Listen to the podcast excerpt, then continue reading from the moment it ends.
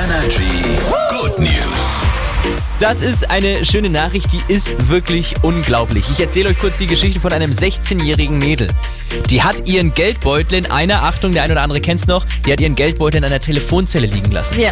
Dann ist dieses 16-jährige Mädel zurück und der Geldbeutel war auf einmal weg, also wurde anscheinend gestohlen von irgendjemandem. Das Ganze hat sich abgespielt im Jahr 1981. Ja. 1981 ist das passiert.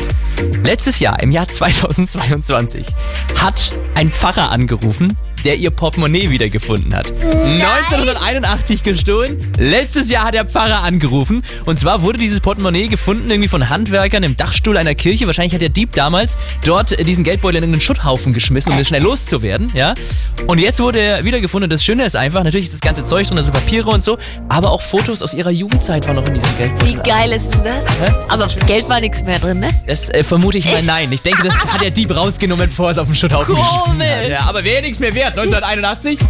Ja, D-Mark, ne? Ja. Da war was. ja. Hier ist Energy. Guten Morgen. Morgen.